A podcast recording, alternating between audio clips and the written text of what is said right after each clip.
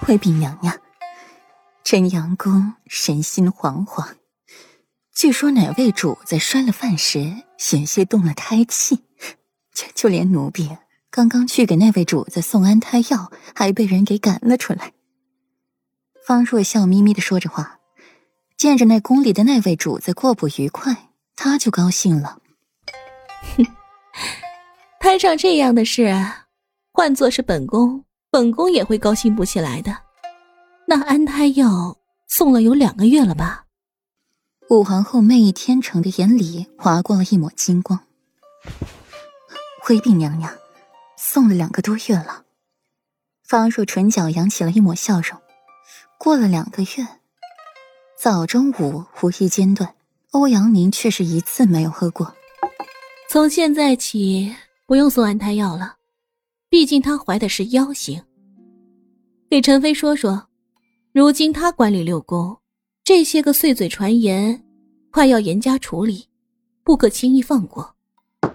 武皇后淡淡的启唇，手指轻轻的扣着桌面，心底盘算着时间，还是再等等吧。宫中流言四起，宫外不禁议论纷纷，灾星啊！一晃多日，流言不减反增。太子府，霍秋坐在了书房里，品鉴着美人图，听着下属的禀报。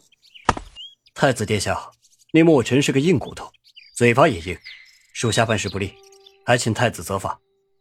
一名幕僚站出来，脸上满是惭愧。秦先生不必如此，裴玉身边的贴身墨卫，要是没点硬骨头，那才是令人稀奇。秦先生不必挂怀。霍秋微微一笑，想着被关在暗牢里的墨尘，唇角便不由自主的扬起。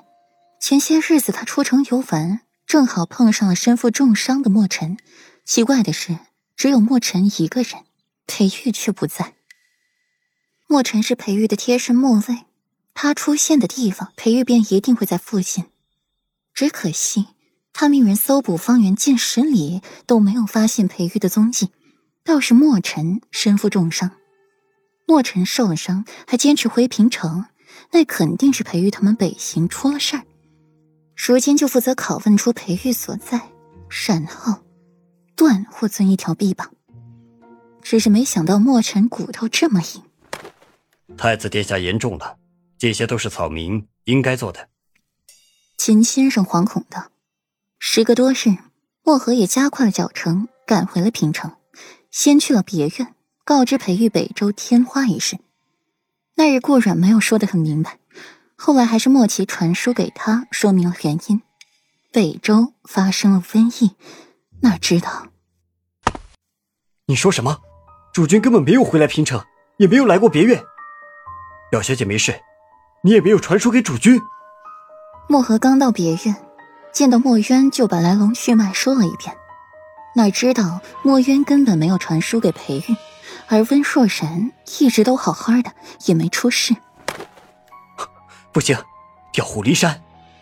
墨河迅速的想到了裴玉前脚刚离开北周，后脚北周出事，而如今裴玉根本没回平城。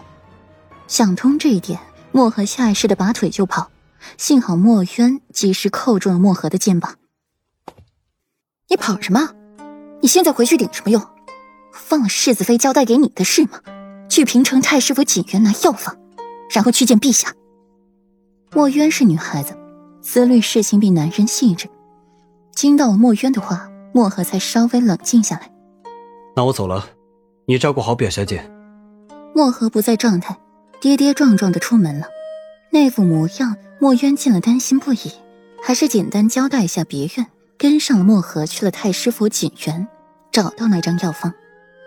墨渊看着上面的药材，治疗天花的，十六年前的天花。害死的几乎全城人的命，留下的药方也是弊端颇多，而今日这一份倒是完善，早期、晚期、中期各种预防防护都是极其详尽的，没有过亲身的接触是写不出来这么多的。